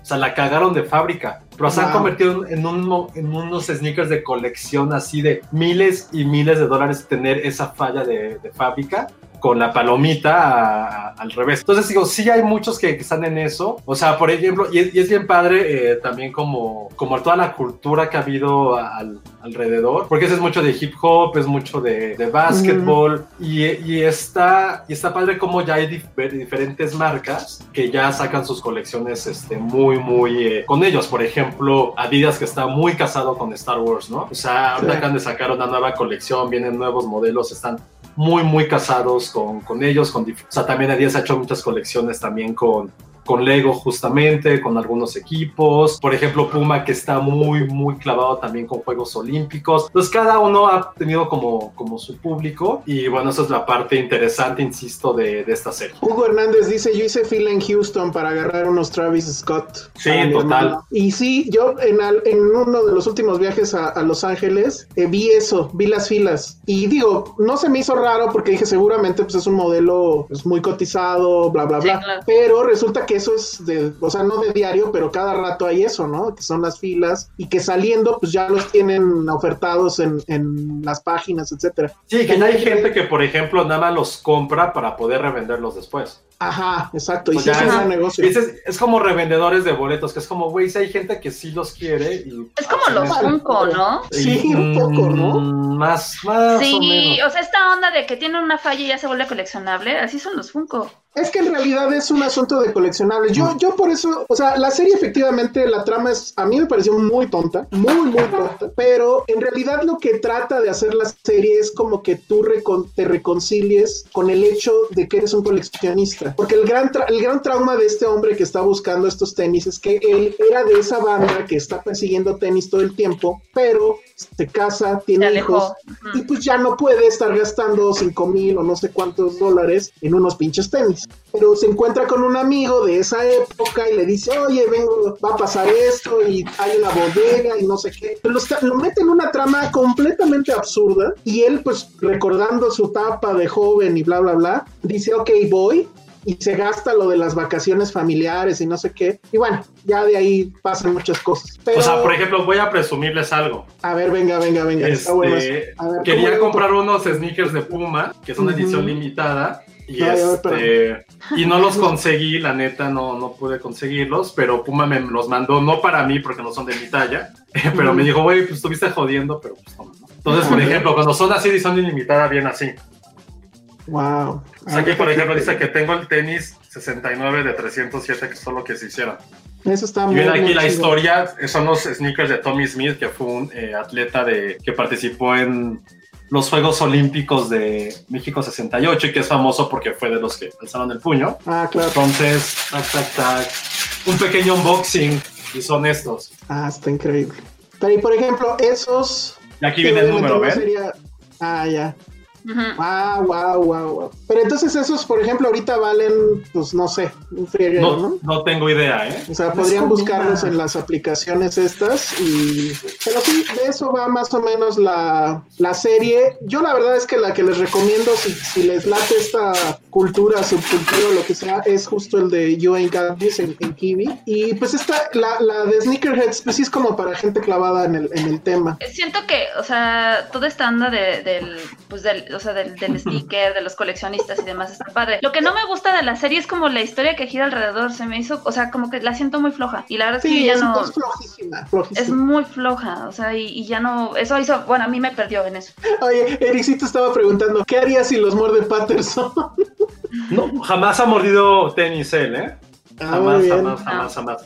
De hecho, así nunca lo ha hecho. No, y generalmente, por ejemplo, esos que sí los quiero son muy limitados, eh, los tengo como un poco más altos. Porque ya tengo un cuarto que solamente es para tenis. Yo un cuarto lo voy a adaptar para eso. Entonces ya los tengo, los, tengo este, un poquito más elevados. Y los demás, pero nunca mordido, ¿eh? O sea, muerde unos. Su No pasión decir, son los calcetines. no- no voy a decir qué marcas son, pero sí muerde unos que la verdad es como de, ah, pues sí muerde. Ah, La sí. neta, sí, sí tenemos que sí muerde, que es como así. Pero no va a decir. Este, causaste un revuelo aquella en la edición pasada, creo, cuando criticaste a los Converse. Los Converse no entran en esta onda, ¿verdad? Sí hay algunos, pero no tanto. O sea, sí hay unos que, por ejemplo, salieron... Ah, hay unos clásicos cuando- que salieron Hay en la- unos antes que- de la pandemia. Durante la temporada de NBA antes de que empezara, salió una edición especial bien padre retro de los primeros equipos de la NBA. Estaban increíbles, increíbles y por tonto no los, no los pude comprar. Pero, por ejemplo, ahorita Nike, perdón, este Converse ya es del mundo de la los compró Nike. Entonces vamos a ver cosas interesantes, pero en general Converse, por la parte red, tienen, mucha historia, fueron los primeros grandes sneakers que existieron para deportes, pero, o sea, mi problema con Converse, yo en lo particular, Josué, es que yo a lo mejor estoy mal, es que siento que, por ejemplo, en Cinépolis, toda la gente usaba solamente Converse, porque eran como los tenis que eran como medio formales, y yo, de por sí a mí no me gustaban, pero ya cuando empecé a trabajar y vi que todos los godines los viernes los traían, era como, ay, güey, no mames. Y, les, y un día le pregunté a uno de los altos directivos, así son de broma, güey, ¿por qué traes Converse? Y la respuesta que hay otras marcas, y fue como, ay, güey, bye, güey, Ah. bye. No, no, pero no lo dijo así como de, güey, es lo mejor, es como, literal, el güey no sabía, o sea, el güey creía que Adidas, Nike, Puma, Reebok solamente hacían como tenis para deportes, para hacer ejercicio. O sea, en su mente solo tenía eso. Entonces, por eso, y él sabía que con Converse, pues no tienen ese tipo de tenis o de ese tipo de modelos, y para ellos eran formales eso. Entonces, cuando me lo dijo, no, no, no lo dijo en ese son, sino que no, no, en su mente no entendía que pudiera haber otro tipo de modelos Yo- que no yo- para ir al gimnasio. Ajá, yo la neta digo, no, no los uso para hacer ejercicio ni mucho menos, pero ni para jugar básquetbol, ¿verdad? Pero mi tema con Converse es que francamente son baratos y sí tienen este asunto de toda la gama de diseños que últimamente han estado sacando. Justamente en el no de ya no son tan baratos No, y la verdad es que consigues modelos a ese precio y más padres de Adidas o de Nike, de algunos Pues, modelos, de no algunos sé, modelos que o sea, la verdad es que los, o sea, unos Converse usualmente no te salen más allá de mil. Aquí Claro que sí, ya te salen más de mil, Ya Sí, subieron mucho también, ya ¿eh? subieron un buen, Sí, yo no- no ya te cuestan como nada en- 1200, 1500, sí, claro que sí. donde la tienda que está increíble, pero es la de Nueva York, la de Soho, que tienen esto que creo que ya todas las tiendas tienen, no sé, donde los puedes personalizar de pe a pa, o sea, la suela de qué color, la tela de qué color, tú haces ahí tu diseño o lo llevas en una USB, Mm. las agujetas de qué material van a ser, todo, todo, todo. ¿Cuánto te cuesta? No tengo idea, pero sí ya tienen mucho esa onda. Yo no sabía que ya los había comprado Nike, los compró. Ujú. Órale, está muy loco eso. Bueno, pues ahí estuvo nuestra clavadez con los tenis. Yo la verdad es que sí soy team eh, Converse, pero no soy mucho de, o sea, bueno, no, no, no estoy en la onda coleccionista. Converse también lo que tiene es que es- sigue haciendo como que sinergia con marcas de cómics, o sea, hay de muchos de DC Comics. Evidentemente esos son los que tengo. Con Marvel creo que incluso también sacaron algunas cosas. Pero bueno, está muy bueno. Eh, nada más mencionar dos superchats que cayeron en todo este. Mientras hablábamos de tenis, Axel Muñoz le entró al superchat. No nos dijo si quería alguna frase en francés de Josué o de Ale. entonces, perdió su oportunidad. Y Sandra le entró también. Dice que deberías de regalar sneakers, Josué. Yo estoy de acuerdo. Bueno, pues ahí estuvo. Entonces, eso fue Sneakerheads. Y pues ya casi para irnos. La verdad es que no hubo muchos estrenos este fin de semana. Tuviste una cosa llamada Close Enough, ¿no, Josué? Sí, y me gustó muchísimo, muchísimo. Y eso que no tengo hijos y toco madera, que aquí literal tengo madera. Sí, Close Enough, una serie de animación de la misma gente de Adventure Time y. No, no, no, de- de- ah, se me fue, perdón. La otra serie, la del mapache y el, y el azulejo, se me fue el nombre. Sí, Ayúdenme. este Regular Show. Ah, Regular Show. regular show. Que había, es que había muteado mi micrófono. Más allá de quién la hizo, es una serie que retrata muy cabrón la crisis de los 30 años, pero muy, muy cabrón. Y tenía mucho tiempo que, que no veía algo así. Eh, se le ha recomendado a amigos que tienen hijos, que son de mi generación, y se han sido así como, güey, ¿qué puedo con este capítulo? Güey, esto sí me pasa. X, da igual. La serie trata acerca de un matrimonio, un matrimonio joven de 30 y menos de 30, 30, 35 años. Puntos que tienen 30 con una niñita joven, una niñita que va en el kinder. Y la serie trata acerca de cómo también sus sueños se vieron truncados porque se volvieron papás. Tienen que vivir eh, en una casa que comparten con unos roomies bastante, bastante extraños. Una, una japonesa bastante guapa para hacer caricatura y con su, que es su ex esposo. Hay un güey barbón rarísimo también. Y viven en esta casa cara en un distrito porque en Estados Unidos sabrán que tú vas a la escuela pública según donde vives. Entonces, para que su hija tenga una mejor educación, viven en este vecindario pues, de clase media un poquito alta, pero tienen que compartir eh, la vivienda. Y la serie eh, habla acerca de todas estas confrontaciones e idilios treintañeros con los cuales tienen que,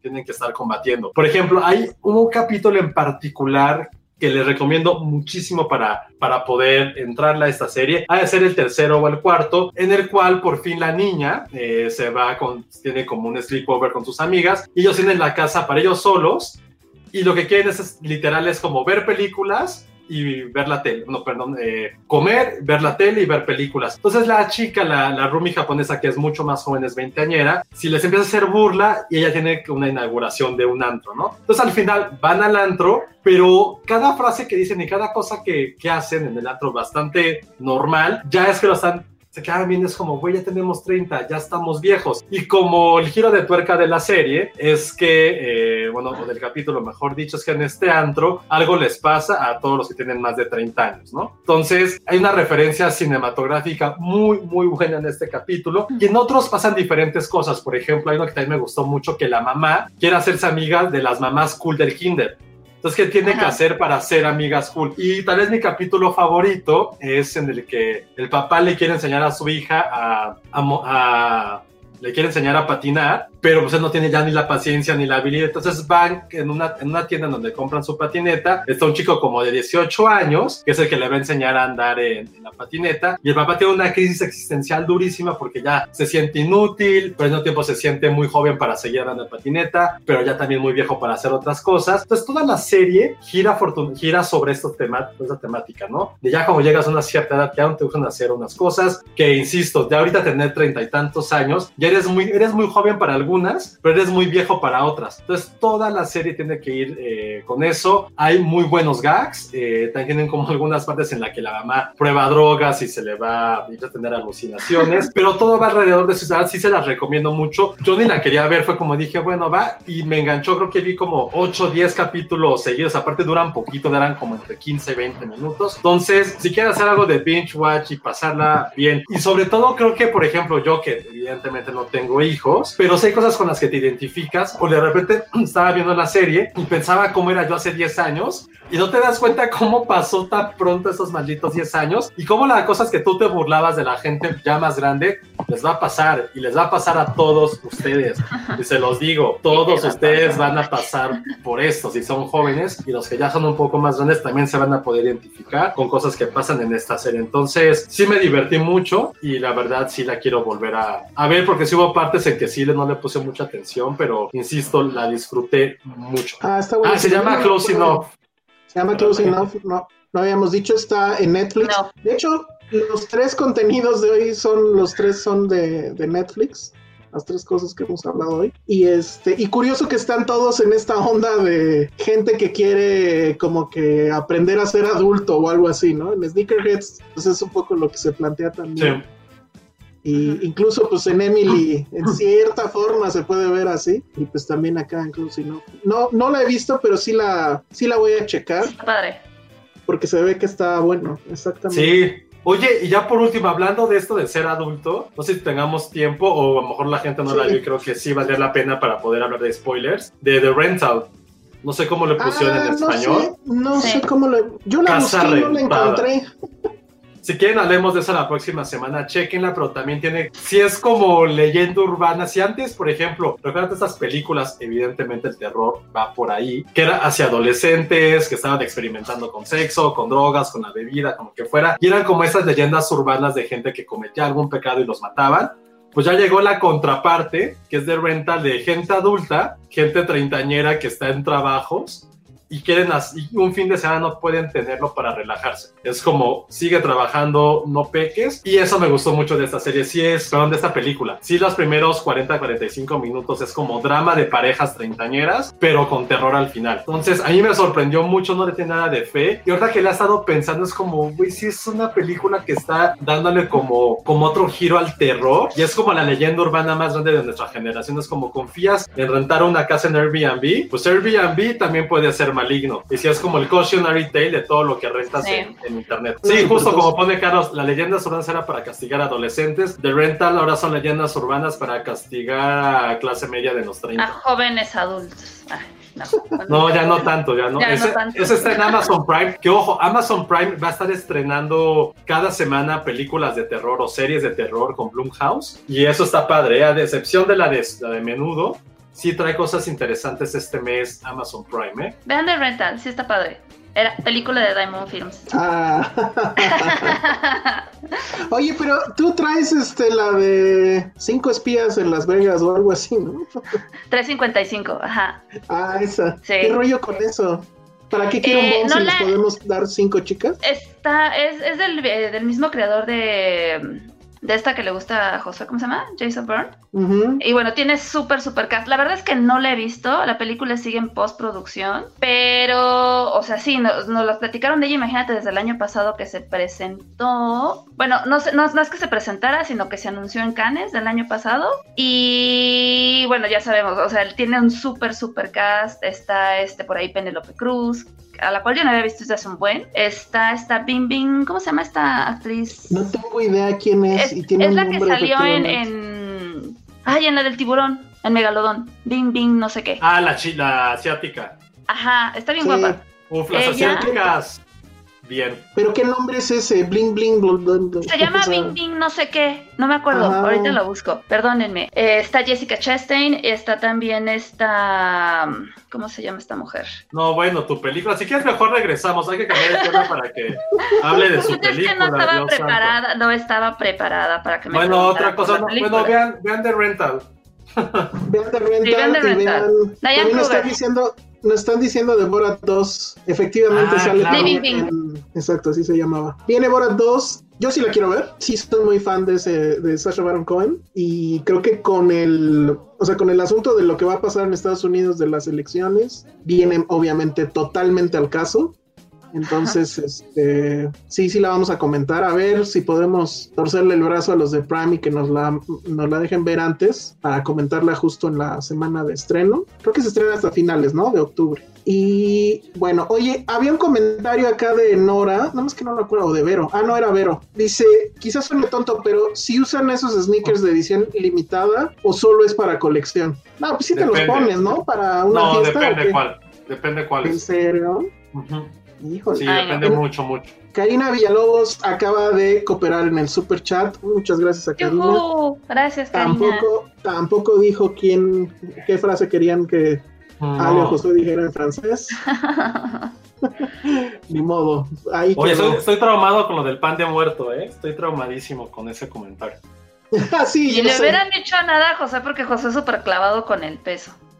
Pero dijeron Sí. chiques, ¿eh? Nada más para Sí, que todo el mundo esté consciente, Alejandra. Dijeron chiques. Ahora sí, Ale, 3.55 ya. Ya, ya te dije el nombre de la otra actriz. A ver, ¿quiénes salen, pues? Diane Kruger, Penelope Cruz, Jessica Chastain y Lee Bing Bing. Diane, Diane Kruger ya tenía como décadas que no hacía nada, ¿no? Creo que Sí. desde Inglorious Bastard no, me- no la recuerdo en algo como trascendental. Sí, Oye, lo La que no verdad es entiendo de que película está en la es por qué película- traen- ¿Por qué traen como banderas atrás de ellas en sus Porque se supone que es, mira, no la he visto, pero ¿de qué va? Se supone que es una organización internacional de mujeres como espías y cada una es pues de diferentes países. O Penélope sea, como Cruz extrañamente, Charlie. más o menos. Pero, por ejemplo, Penélope Cruz es, de- es colombiana. Los Mm, españoles están muy ofendidos con eso, pero es Y colombiana. los colombianos también deberían de estarlo. Diane Kruger es alemana. A ver, ahí porque sí hay. Eh, Ah, ¿y sabes, ¿sabes quién me faltó? Sale Lupita Nyong'o. Ella es inglesa. No mexicana. No, no hay mexicanos. Ya estás Ya lista la para representación latina está con Penélope Cruz y lo pseudo colombiana. ¿Ya estás lista, Ale, para todo el conflicto internacional que va a provocar tu película? Ah, O sea, No, Lupita Moñoñongo no es, o sea, es mexicana. Claro, por supuesto que Pues, es mexicana. Pero en la película no, es Es- inglesa. Es, es del color de la tierra. Para que fuera mexicana. Ándale. Creo que Li- Lin Bing Bing va a ser la, la villana y Jessica Chastain francesa. es.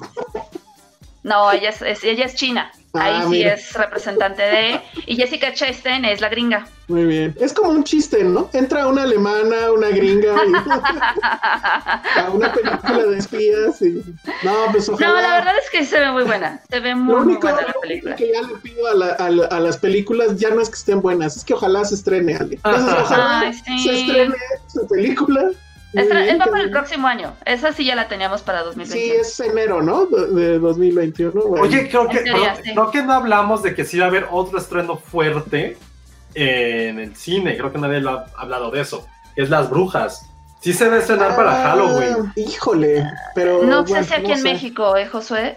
Mira, a ver, O sea, por lo sé- que. Ajá. Sí, según yo sí, aquí en México. sé, sí se estrena aquí, pero también se va a estrenar en Estados Unidos en HBO Max. Y ustedes saben Exacto. qué significa esto. Que pues, Pues sí, sí se va a piratería estrenar. otra vez como pero- con Mulan. O sea, Exacto. lo que yo tengo aquí que va a estrenar Disney Fox es Empty Man, Soul y Free Guy con este Ryan Reynolds. Mm, Son las tres, son los tres estrenos que le quedan a Disney. Es lo que yo sé, porque la de las brujas, según yo, no está siempre. Es Warner. Es Warner. Es Warner, sí. Si ya estrenó este Tenet, las- por las brujas yo creo que sí podrá ir a, ir a ver al cine. ¿eh? Esa sí me podría arriesgar. Sí, sí, me antoja también. Es Sí, que, no tanto. es que me creo que sí es película de Canal 5 que veía un chingo. Y aparte fue algo que puse en un Ajá. post. La neta, creo que a veces mi hermana ve el podcast, eh, bueno, lo escucha más bien. Pero por ejemplo, mi mamá, mi mamá que ya sí creo que no lo escucha nunca, voy a decir algo muy tonto y muy ñoño. Y eso que nunca lo de mi familia, o con amor. Mi mamá le tiene un pavor, pero así pavor mal a los ratones y a las ratas, pero pavor de la mierda, o sea, de no puede casi ni escuchar la palabra ratón, y aunque sea en la tele diciendo un chingo de miedo, pero un chingo de miedo, o sea, mal, o sea, mal de que me molesta. Pero yo de niño me daba mucho miedo a esta película, mucho miedo. Entonces, cada que sale en la tele, o sea, yo decía a mi mamá que la quería ver con ella porque pues, mi mamá. Y neta es como dices, güey, qué chido que mi mamá con todo y su fobia hacia los ratones. Ahí la veías aplastada conmigo así de puta, este cabrón otra vez de su película que odio. Y se la aventaba completita para que a mí no me diera miedo. Entonces, mamá, chido por esa anécdota. Qué mal la pandemia si no te llevabas a tu mamá al cine, ¿no? Ah, no, me mata. Pero está cagado porque siento que estos ratones se ven súper falsos. O sea, ¿de dónde sacaron Sí. esos efectos especiales? Se ven chafísimos. O sea, no es posible que esos de hace 30 años, que eran como de stop motion y casi de... Se ven este, mucho mejor. Se veían mucho más reales. Y lo que sí del trailer, creo que sí, Anne Hathaway es un gran, fue un gran cast. ¿eh? Sí, es como una Angelica Houston moderna también. O sea, como muy, muy voluptuosas, súper delgadas, muy, muy con el cuello así, casi de gacela y muy, muy guapas. Creo que sí le dieron así, le dieron justo al tino en este remake, ¿eh? que fuera casteado por, Está producida, está producida por Guillermo del Toro, tengo entendido, y ya viste quién dirige, Robert Zemeckis. Que no Sí, sé bueno, si Robert. es bueno o malo. No, pero- bien, Yo creo que para que- eso bien. ¿eh? Sí, Yo lo para hace muy bien. CMX en ese tipo de cosas, bien. Sí. Bueno, eh, decía. Ah, ya se me quitó. Ah, que Cintia Salmerón dice que en Cinépolis está programada para el 29 de octubre. O sea, Para el ya. 29. ah, Sí, sí está muy Sí, creo que va- es que va a ser el estreno de Halloween, digo. Pues sí. Pues a Vamos a tal, ver. Ojalá le vaya bien. Y Lulu Petit, ya para cerrar, tiene un mensaje para ti, Josué. De Diane Ah, Kruger. Ah, sí, Kruger Diane Kruger hizo una serie con Damián Bichir, eso no importa. Josué, neta, te ves perfecto, come todo el pan que quieras. Muy bien. Ay, porque está Pues a oscuras, está- por eso. Exacto, porque tengo la peor iluminación de esta casa. Lo hace a propósito para que no Sí, justo. Como dice Carlos, es que si era como taxidermia. Eran como de taxidermia esos ratones. Ah, los ratones. ¿no? Sí. Es que siento que aquí lo quisieron caricaturizar mucho. Sí, yo también siento que va más por la onda Entonces chistosona. es una onda más exagerada que sí, exacto. No lo quieren algo tan realista. Al final están pegando a los niños otra vez. Que dice Jaime Rosales que el estreno de Halloween es güey. Ay, Jaime. No, yo, yo sí lo defiendo. Creo que sí, Península también se antoja mucho, pero no creo que la gente lo ubique tanto o el target al que vaya pues no es tan masivo como el de las brujas. Sí, yo Sí, creo que el de las brujas va a pegar más. Bueno, Península es este... Ay, se me fue la película. Ando muy mal con los- ¿no? Sí, eso. Eh, es, el- supuestamente es la como secuela, en realidad, según yo, no.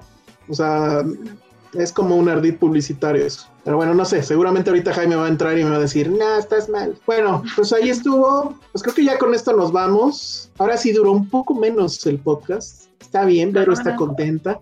Dice Alan Cruz que soñó con Península y no le gustó lo que soñó. Ok. Ese, el, el comentario de Alan es el nuevo, es el nuevo, vi el tráiler y ya odio la película. Alan ya la sueña y odia la película. Muy bien. Estamos muy, estamos muy de avanzada en esto. Ya vamos a llegar, Bueno. o sea, le- leí ¿Cómo? la trama y ya la odio. Ajá, exacto.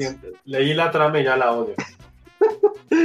Bueno, pues ya vámonos. ¿Hay anuncios parroquiales o, no hay nada? Bueno, está lo del concurso, ¿no? Del como rally trivia cinéfila que está... Bueno, el que sabe de eso es Alan. Creo que debi- debió de entrar Alan para explicarnos ese rollo. Pero bueno, ya no. Chequen en las redes. De lo que se trata es de que va a haber un concurso. Bueno, vamos a estar en, Zoom o en línea, pues. Se trata de contestar trivia cinéfila. Va a haber unas como eliminatorias donde el, público va a poder entrar. Creo que ya está eh, el concurso, el torneo. O sea, bueno, ya está decidido quiénes son los que, los que van a participar. Y la idea es que los que ganen en esas eliminatorias van a competir con Josué Corro, básicamente, porque bueno, Ale y yo pues, estamos muy mal en eso de la trivia. Creo que nos van a ganar.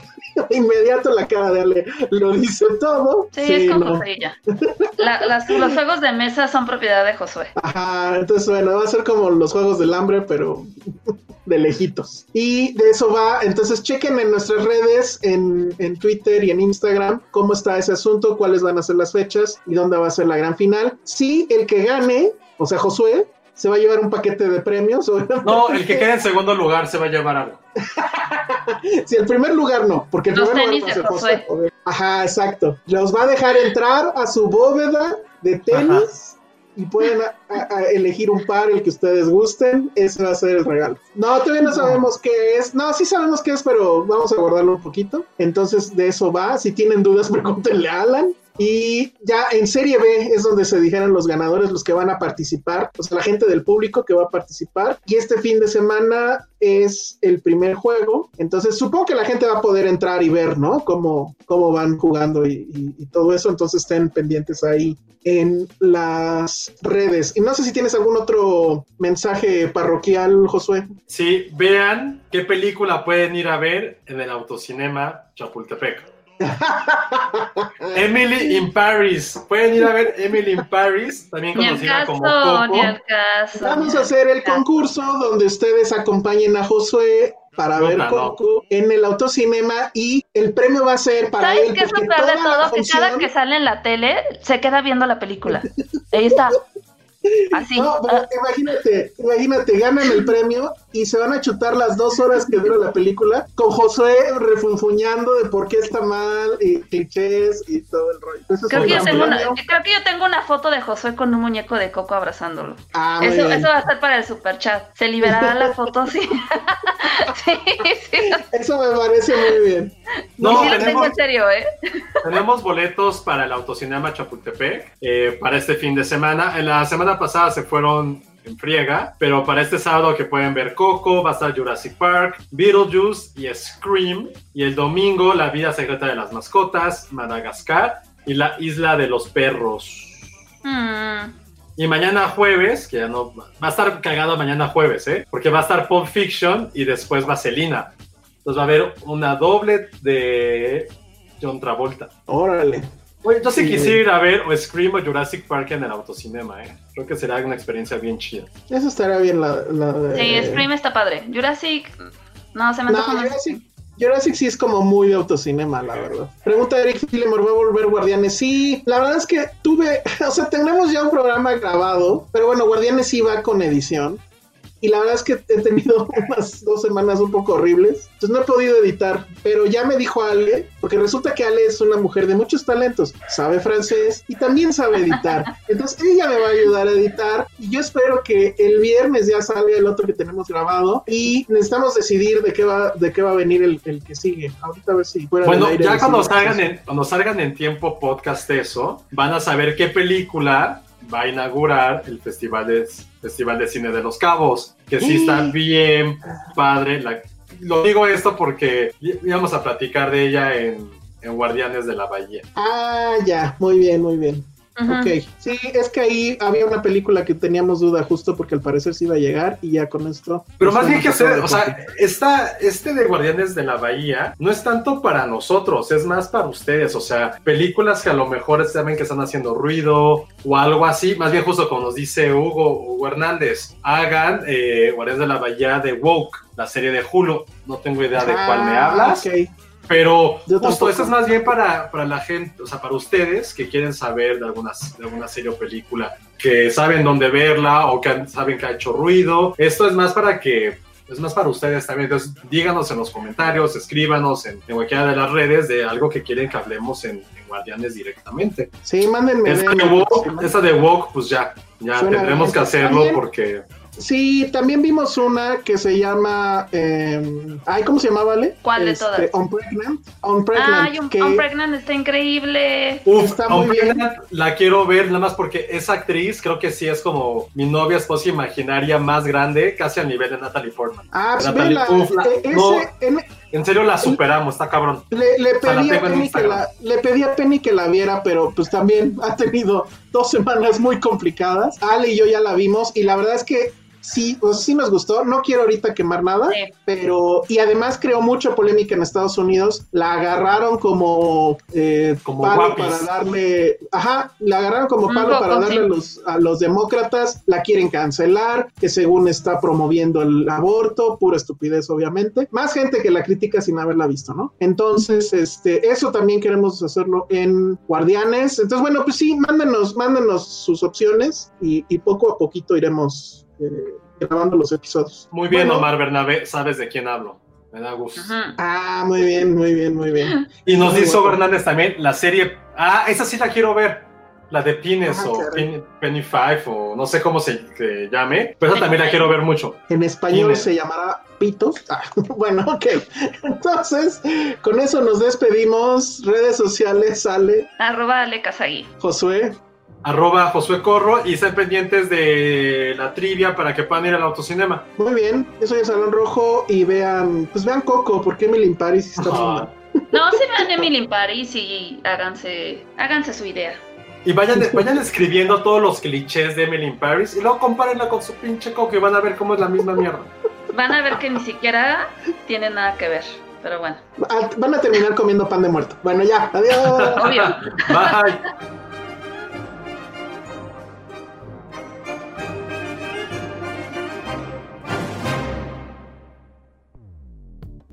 Dixo presentó Filmsteria, con Penny Oliva, Alejandro Alemán y Josué Corro.